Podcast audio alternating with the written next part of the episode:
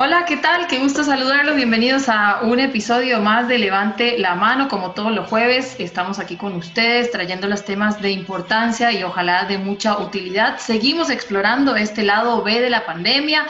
Ya hemos incursionado en la música, en las artes, también en el ejercicio, cómo podemos aprovechar esta pandemia, cómo podemos sacarle el jugo positivamente, conectar mejor con nosotros, conectar con nuestros hijos y pues ser más feliz. Hoy nos acompaña la nutricionista Olivia y la head coach en salud, Laura Chacón, a quien le damos la bienvenida y le agradecemos muchísimo, muchísimo su tiempo y su disponibilidad aquí para compartir con nosotros. Hola Laura, bienvenida, ¿cómo estás? Hola, muchísimas gracias por esta lindísima, lindísima invitación. Estoy súper contenta de poder estar aquí y hablar de, de mi pasión, que es la alimentación y la nutrición.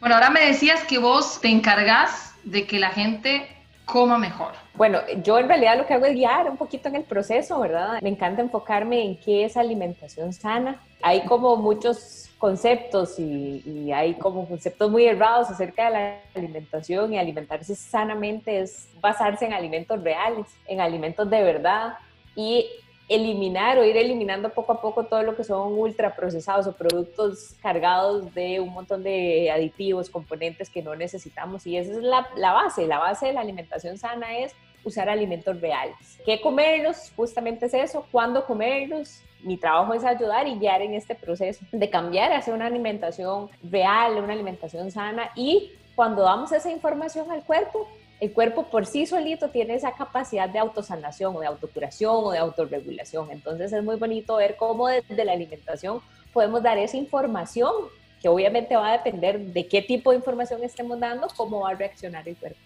Y bueno, y ahora en pandemia es curioso porque ha pasado de todo, ¿verdad? Hay quienes tienen ahora el tiempo que no tenían antes para cocinar, están en la casa y aprovechan esto de manera riquísima y también hay quienes están en la casa y eso les genera demasiada ansiedad y entonces terminan recurriendo a un montón de estos productos que no son los más recomendados y entonces cambian esa información que le dan al cuerpo y obviamente se sienten más ansiosos aún y mucho más cansados y entonces hay como de las dos y la idea es reconocer en qué punto estamos, qué hemos hecho, ¿verdad? ¿Qué cambios hemos hecho en, este, en estas circunstancias para poder ir haciendo justamente esos cambios hacia, hacia, hacia mejorar esa información que estamos dando. Bueno, importantísimo comer bien, alimentar nuestro cuerpo con los nutrientes necesarios, pero también, como vos decís, holísticamente, también alimentar nuestro espíritu, nuestras emociones. ¿Cómo hacemos para alimentarnos bien? Punto uno, eliminar procesados, eliminar cosas que no son naturales. Ese es el punto número uno. Siempre enfoques en la utilización de alimentos a nivel familiar, es muy importante. Muchas veces nos llenamos de productos en la casa porque es que los chicos y, y eh, después en la tarde, pero no voy a guardar esto. Mi recomendación es siempre tenga en la casa lo que pueda consumir y lo que debe de consumir. Muchas veces compramos muchos alimentos o productos procesados, porque yo no realmente no ni siquiera los llamaría alimentos, porque no nos alimentan, no lo comemos, pero listo, hasta ahí llega, ¿verdad? Pero ¿para qué tener en la casa esto que evidentemente no lo vamos a comer, ¿verdad? Y eso es algo muy importante porque en un periodo de ansiedad o de cansancio o de aburrimiento, pasa mucho con los chicos, lo que van a hacer es ir a buscar este tipo de cosas. ¿Por qué? Porque los productos procesados como tales lo que hacen es tener una combinación por lo general azúcar, que es muy adictiva, el azúcar está comprobado, es ocho veces más adictivo que la cocaína y eso suena muy fuerte, pero realmente es así, y activa centros de placer.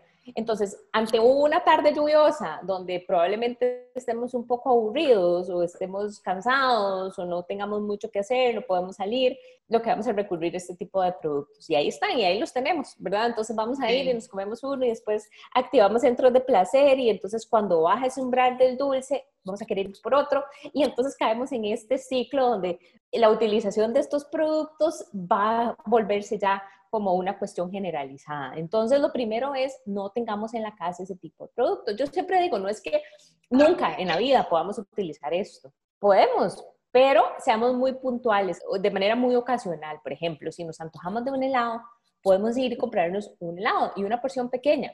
Y nos compramos el que más nos gusta y el sabor que nos genera placer y aquella cosa deliciosa, pero no lo comemos y lo disfrutamos y listo, se acabó, punto. No tenemos el galón en la casa, donde vamos a abrir el refri 20 veces al día y 20 veces al día vamos a ver tal vez ese galón de helados y vamos a querer comerlo y no lo vamos a terminar comiendo. Entonces, eso es algo muy importante. Siempre usemos alimentos de verdad. Tal vez, y yo siempre recomiendo muchísimo la incorporación de los niños en la compra. Tal vez ahora con pandemia es un poco más complicado, pero el ir con los chicos, ir a la feria del agricultor, que ellos toquen, huelan, vean, escojan esto, el hacerlos partícipes desde la alimentación. Y además es una actividad sensorial riquísima, sobre todo con los más chiquititos, porque ven texturas, colores, cuánto pesa, cogen esto, escogen. Entonces la incorporación de este tipo de alimentos va a ser mucho más sencilla cuando los incorporamos a ellos, ¿verdad? Los hacemos partícipes desde el proceso de compra y selección. Pues ahora en pandemia es más complicado porque estamos en la casa, probablemente sea una persona la que va y compre o inclusive pedimos en línea, pero entonces enfoquémonos en la utilización de los alimentos. Cuando llegue la compra, vengan chicos, ayúdenme a acomodar, lavemos lo que hay que lavar, acomodemos, incorporémoslos a ellos en este proceso también. Eh, yo te oigo y se me vienen todas las cochinadas de mi alacena a la mente, se me viene también llevarlas al súper y uno comete el error porque están aburridas, porque están encerradas, porque están con ansiedad, porque están cargadas de mucha cosa, de decir, bueno, compro este cereal, bueno, y meteme estas, y la, la más chiquitita, la del medio mío es muy, es muy golosa y muy dulcera. Entonces me dice, bueno, entonces comprame este suspiro, y no, el suspiro no, entonces comprame las, las rollitos de canela, no, no, tampoco, bueno, entonces el cereal, el cereal de, de marshmallows, y los helados, y los conos, y tengo un montón de cochinadas en la alacena. Y según yo trato de que coman saludable, pero qué difícil es conseguir ese equilibrio. Palomitas, pésimas, yo sé que son malísimas. Podemos las de semillitas y hacer con los chicos y enseñarles cómo los hace. Como sí, pero no saben igual, yo tengo una máquina, no saben igual y no sabes cómo ponerle como lo que le da el sabor extra. Claro, no saben igual porque justo cuando lees la letra pequeñita, Mariana, y eso es muy importante a todos los que nos escuchan, siempre lean la letra pequeña, revisen. No es solamente la etiqueta grandote que dice 100 calorías, 120 calorías. ¿De qué? 120 calorías de qué? Vayan a la letra pequeña. Por normativa, los ingredientes vienen siempre enlistados a lo que más tiene un producto, a lo que menos tiene. Y cuando leemos esa letra pequeña, nos encontramos el por qué no saben igual. Por supuesto, si los productos procesados son deliciosos, yo no vengo aquí a decirles que son horribles, no, son buenísimos y están hechos para ser así de palatables, a que cuando los probemos, buenísimo. O sea, activen centros de placer y eso es lo que genera que sean tan adictivos y que los chicos ya de tan tempranas edades sean adictos a ese tipo de productos. Además, si llevamos a los chicos a un supermercado, por ejemplo, en la sección de cereales, pongan atención, siempre están a la altura de los chicos los cereales, con los dibujitos, viendo a los ojos, a la altura de los chicos, o, o viendo hacia abajo, el animado, ¿verdad?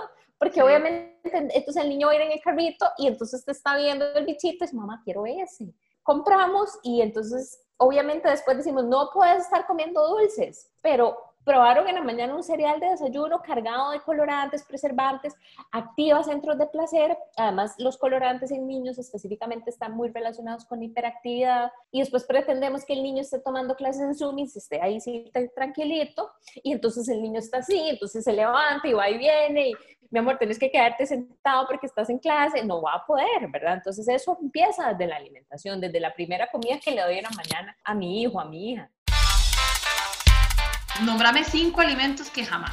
Bueno, les voy a decir los ingredientes. Nunca compre un alimento que entre los tres primeros ingredientes tenga azúcar, ¿ok? ¿Por qué? Porque significa que si lo que más tiene a lo que menos tiene, el azúcar está dentro de los tres primeros ingredientes, un muy buen porcentaje va a ser azúcar. Y esto implica que ese alimento va a ser sumamente adictivo, ¿ok? Y que vamos a querer consumirlo consistentemente.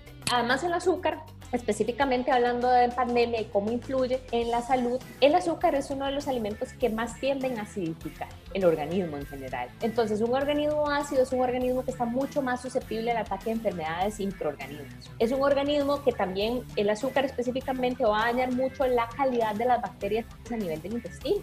Y entonces, el sistema inmune vive en el intestino. Entonces, obviamente hay una relación directa de lo que comemos, esa información que le damos y nuestra salud. Entonces eso es muy importante. Por eso es que el azúcar dentro de los tres ingredientes primero nunca debería estar en un producto y menos para los niños, que además son más pequeños, son cuerpitos más pequeños y mucho más susceptibles. Por ejemplo, en una etiqueta nutricional puede decir que contiene cuatro cucharaditas de azúcar, que serían 20 gramos, que fácil, fácil lo encuentras en algún juguito para niños, 20 gramos de azúcar y 20 gramos de azúcar puede ser hasta un 500% de la recomendación de azúcar del día. Por supuesto que no se enlista, porque por normativa nunca va a estar el azúcar ahí 500% para un adulto.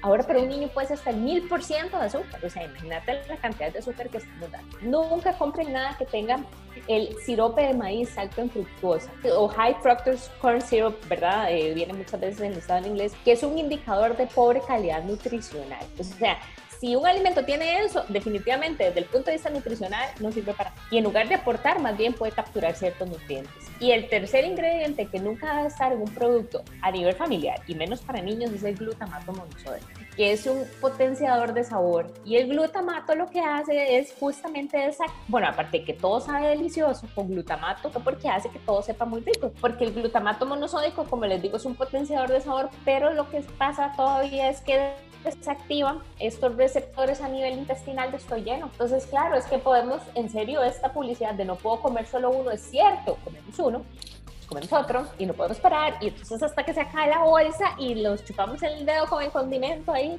al final y decimos, uy, me comí la bolsa, claro, y no es culpa tuya ni culpa de los chicos, ¿verdad? Ni es falta de fuerza de voluntad, que algunas veces lo achacamos a falta de fuerza de voluntad, no lo es, es culpa de que ese ingrediente está ahí y simplemente desactiva esos receptores donde podemos tener la capacidad de llegar al cerebro y decir, lleno, pare, ya, listo, full. Sí. Entonces, ¿qué comemos? Qué difícil, ¿verdad? Porque la, comida con los chicos para muchos padres es un suplicio. La hora del desayuno, el almuerzo, la cena, los snacks y mucho lo que vos estás diciendo están todos los alimentos. ¿Qué les podemos dar a los chicos? Eso es algo muy importante. Primero que nada, yo quiero establecer un poco cuál es la responsabilidad de los padres en la alimentación y cuál es la responsabilidad de los hijos porque también se nos hace muchas bolas y decimos, no, venga, tiene que comer, ya es la hora del almuerzo, venga, siéntese. Y muchas veces la alimentación también se vuelve un problema y se vuelve un momento de estrés y un momento de pleito cuando debería ser todo lo contrario. La alimentación debería ser un tiempo de comida, compartir, de poder disfrutar en familia, de poder sentarnos y conversar y disfrutar de la comida este lado positivísimo de la, de la, pandemia es podemos sentarnos en familia, podemos aprovechar esos tiempos de comida. Entonces, ¿cuál es la responsabilidad de los papás desde la alimentación? La responsabilidad de los papás es brindar alimentos nutricionalmente adecuados. Eso es muy importante. Y también es los papás los que deciden que, bueno, que si quieren un momento de indulgencia o comprar alguna cosita de este tipo, que sea una vez muy puntual, pero el papá decide. Eso es muy importante. Eso es el papá. Y los papás, la madre y padre, son los que deciden qué se come en casa. Eso es muy importante. Y ahorita vamos a ir con lo de las recetas y eso, para ellas ideas. Pero la responsabilidad de los padres es brindar alimentos nutricionalmente sanos a la familia y establecer tiempos de comida. Eso lo establecen los padres y, y las madres. ¿Cuál es la responsabilidad de los chicos? Perdón, eh, Laura, en eso que decís de establecer los tiempos de comida, estamos hablando cuatro comidas por lo menos. Incluir, Estamos hablando de snack en, la, en a media tarde, dos, tres de la tarde, una cosa así.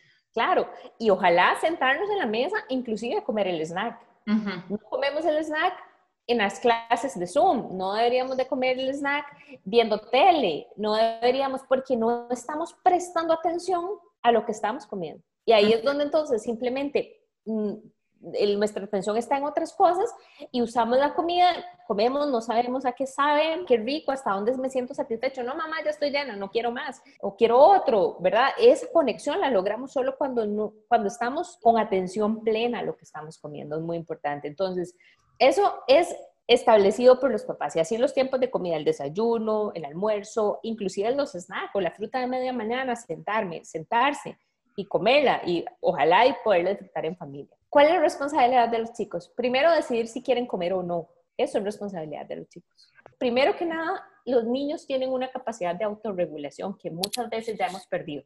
O inclusive ya algunos niños más grandes pueden haber perdido. Pero lo ideal es que no se pierda esa capacidad de autorregulación. ¿Qué significa eso? Por ejemplo, un niño pequeño, cuando lacta, él sabe cuándo comer y cuánto comer. Eso lo decide el niño, no lo decide la mamá. Ya, ok, dos minutos lo quito del pecho porque ya está lleno, no, eso lo decía el bebé, él se quita solito del pecho o ya o se quita solito del biberón, ¿verdad? Y dice, no dice, pero él se quita y se quita porque ya está lleno, siente esa sensación de saciedad y eso lo tienen los niños desde que nacen. Si empezamos a obligar a comer o venga, siéntese, coma otro bocadito, si te comes esto, te doy el regalo o está el premio, o te, come, te puedes comer los helados y te terminas todo esto, ¿verdad? Que es algo muy típico, eso Mm, empezando porque no debería ser así, nunca se premia con alimentos, podemos premiar con un paseo, podemos premiar con otra cosa, pero no premiemos con alimentos, porque entonces... esa premisa que yo hago, que yo digamos las dejo en lo personal comer alguna cochinada cuando yo siento que ya comieron suficiente, ¿por qué? Porque mi, mi, mi lógica me dice que ya están bastante llenas y que en realidad en vez de ir a bajarse un tarro de helado se van a comer dos cucharaditas. Y no necesariamente porque evidentemente siempre va a haber campo para el azúcar, porque es sumamente adictivo. Entonces, ahí como podamos, siempre vamos a hacer campo. Y no solo eso, sino que al decir, bueno, ya comiste, ahora sí podés, ¿qué estamos haciendo? Poniendo un grupo de alimentos del lado positivo y un grupo de alimentos del lado negativo. Esto, o sea, es feo, comételo, pero después te voy a premiar con eso. Y ahí sí vas a sentir la indulgencia y ahí sí que es rico que lo vas a saborear. Empezamos a darle estas cargas a los alimentos cuando no debería de ser. Entonces eso es algo muy importante, nunca premiar con alimentos, ¿verdad? O sea, ofrecerlos, si dentro de la familia está como tal, pues ofrecerlos como parte del tiempo de comida. Entonces comemos, no quieres, bueno, aquí está tus helados, la porción que papá y mamá decidan y listo. O momentos muy puntuales donde hacerlo, el fin de semana, vamos, y nos comemos un helado, no pasa nada y que los chicos lo disfruten, pero no tomarlo como este premio, es muy importante. La segunda responsabilidad de los chicos, que es decir, si quieren comer o no, lo deciden ellos, y cuánto comen, lo deciden ellos también, ¿ok? Eso es muy importante. Entonces, siempre eh, establecer los tiempos de comida, sentarse en la, mesa, funciona muchas veces, inclusive poner, servir, que ellos puedan servir la comida, un bowl de, de la proteína que va a haber, un bowl de picadillo, la ensalada, el bolsito con arroz, que ellos puedan servirse y tienen la capacidad de decidir cuánto comen y escoger. Por supuesto que si es un niño que no tiene el hábito, porque no se le ha creado el hábito desde pequeño comer vegetales, es muy importante y no vamos a esperar que los prueben de buenas a primeras, pero exponerlos, exponerlos, que lo, vean a los papás consumiendo ese tipo de alimentos, que en familia lo vean como algo normal, va a ser mucho más fácil que lo acepten posteriormente. Muchas veces dicen, es que mi hijo no come vegetales y usted come, ah, no, no, a mí no me no vas a comer nunca, porque ellos aprenden por el ejemplo. Pero bueno, entonces, ¿cómo hacemos para saber cuánta cochinada pueden comer? Depende mucho de la edad de los niños, ¿verdad? Por lo menos antes de los dos años, mi recomendación es azúcar cero, nunca. ¿Por qué? Porque lo que queremos es simplemente que ellos no enmascaren el sabor de las cosas. O sea, si vos le das, por ejemplo, un jugo de fruta de cajita a un chico que tiene cuatro o cinco cucharaditas de azúcar, ¿cómo vas a pretender que después se coma una fresa y que le guste? por supuesto que no le vas a ver a nada, ¿verdad? Mientras que un niño que nunca ha probado esa carga de azúcar come una fresa y él va a estar feliz porque su fresa le sabe dulce, porque va a tener un paladar limpio donde puede saborear y puede disfrutar de esos sabores tan reales y tan naturales que nos regala la naturaleza. Y, así y los que ya cometimos el error, entonces nos devolvemos a, a empezar a quitar cosas. Entonces, cuando ya son niños más grandes, lo que podemos hacer es empezar a cambiar ese dulzor. Entonces, empezar, por ejemplo, a utilizar, hay un autor que dice que podemos comer alimentos rápidos o comida rápida a medida que lo hagamos en la casa. Y yo en eso estoy muy de acuerdo. Por ejemplo, no es que puedan nunca comerse un brownie. Aquí yo les doy, por ejemplo, una receta de brownie que perfectamente pueden hacer en la casa y de repente no es el que compramos ya listo y viene cargado con una tonelada de azúcar, por ejemplo, o con ingredientes que no van a ser los mejores. ¿Por qué? Porque si compramos un brownie, ese brownie tiene que estar fresco fue un anaquel de supermercado tres meses, por ejemplo. Si lo hacemos en la casa, no le vamos a poner este montón de aditivos que lo que van a hacer es simplemente alargar la vida del producto, no la de nosotros al producto. Claro. Entonces esto es súper importante. Como los más grandes, incentivarlos a preparar las cosas en casa, ¿ok? Y podemos empezar a hacer cambios, por ejemplo, del azúcar blanca, que es la cosa más refinada y la que más adictiva, a empezar a cambiar por otros tipos de edulcantes. Por ejemplo, podemos usar fruta deshidratada, que es riquísima para, para endulzar. Por ejemplo, los dátiles o hacer un caramelo de dátil. Podemos usar los dátiles, los podemos poner en agua tibia, remojarlos y los licuamos. Y queda un caramelo de dátil que parece dulce de leche, que si ustedes no les dicen, inclusive, que yo no soy partidaria de no decirles, pero si inclusive le dicen, prueba esto y lo va a probar y decir, mamá, esto es caramelo y está deli y es un caramelo de dátil, por ejemplo, podemos usar eso para empezar a endulzar. Y no es que estamos quitando el dulce, es que estamos quitando los, los dulces más adictivos, más procesados, más blancos, más refinados, más blanqueados, que son los que son sumamente adictivos. Podemos empezar con esto. O, por ejemplo, azúcares de mucho más bajo índice glicémico, o sea, que no tienen la capacidad de disparar el azúcar en sangre, como un azúcar de coco o como una miel de abeja cruda, que si bien es cierto, son dulces, pero son dulces de mucho mejor calidad que además nutricionalmente aportan mucho. Por ejemplo, la miel aporta componentes antimicrobianos, antivirales. La azúcar morena es un poco menos mala que la blanca. pues sí, es un poco menos mala, pero yo aquí, digamos, voy con los azúcares, sí, podemos pasar, digamos, de azúcar blanca, azúcar morena, a tapa dulce o azúcar de coco o a endulzar con fruta directamente. Por ejemplo, para mí un súper endulzante es banano maduro, banano bien maduro. Por ejemplo, si haces en una repostería, te endulza un montón, entonces puedes poner mitad de banano maduro y mitad del azúcar, ya estás reduciendo el nivel de azúcar. Y al final vas a tener un producto igualmente dulce, pero donde tenés la mitad del azúcar que hubieras puesto en esa receta. Por ejemplo, podemos hacer unos brownies que son sin hornear. Pueden usar, comprar una tableta de chocolate de oscuro, ojalá 70% de, de, cacao y rayarla con los chicos, que ellos la rayen y derretirla en baño María. Ese chocolate derretido puede incorporar un tercio de taza de azúcar de coco o de dátiles o ese caramelo de dátil y licuarlo o procesarlo con una lata de garbanzos lavados y escurridos de la lata mediana de 300 gramos. Pueden hacerlo ustedes, pueden probarlo ustedes. Yo lo voy a hacer. En la tableta de chocolate, un tercio de taza de azúcar de coco o caramelo de dátil y la lata mediana de garbanzos lavados y escurridos. Los procesan todos y los ponen en un Pyrex con papel encerado y se refrigera. Opcional, pueden agregar coco rallado, nueces en trocitos, almendras en trocitos y lo ponen en el refri. Después de 6, 8 horas de refrigeración, se parten en cuadritos, saben, chocolatosos, deliciosos y lo que estás consumiendo es garbanzo con cacao de buena calidad o chocolate de buena calidad y, lo endulzas con este azúcar que es mucho mejor. Esa es una receta facilísima y les encanta. Otra opción es la de los bananos, lo de los helados congelados de fruta. Esta receta es infalible. Los que son muy heladeros, congelen bananos maduros siempre en trocitos y eso va a ser la base para la cremosidad de los helados. Entonces, cojan los bananos congelados, licúenlos con alguna otra fruta. Inclusive podría ser solo bananos, queda delicioso y prueban y queda cremoso. Nadie, nadie adivinaría que es un helado solo de banana. Pero pueden agregar fresas o pueden agregar moras para dar otro sabor o mango congelado si quieren un helado de mango. Sí. Y después pueden agregar almendra fileteada o coco rallado o pueden inclusive rallar un poquito de chocolate oscuro sobre el helado y les queda el topping delicioso. Y tienen una opción mucho más sana de esos helados del galón que hay ahí guardados en la red y ellos pueden participar perfectamente de la elaboración de estas recetas. Otra opción, la última, yo sé que ya queda poquito, pero es muy fácil, son trufas. Pueden usar mantequilla de algún tipo de nuez como mantequilla de almendras o mantequilla de marañón, media taza, de esta mantequilla y una taza de alguna fruta deshidratada, que podría ser dátiles o ciruela pasa o pasas, y se procesan en el procesador y queda una masa y pueden hacer bolitas. Y estas bolitas las pueden pasar por coco rallado, por cacao en polvo, y entonces quedan como unas trufitas deliciosas, súper dulces, y pueden tener ahí en el refri para momentos donde quiero comerme algo dulce, y pues la alimentación es la información que queremos darle al cuerpo para que él funcione bien. En un momento de pandemia, ¿qué más que la alimentación? Mi página es www.nutri-mediointegral.com nutri-mediointegral.com y mi teléfono, que igual pueden mandarme mensajes o todo lo que quieran, yo siempre respondo, es 8368-9669. Bueno, Lau, muchísimas gracias, un placer y de verdad, la otra semana o la otra volvemos a hablar porque hay mucha más información para darle a la gente. No, buenísimo, excelente. Gracias a todos por haber estado conectados, gracias, chao.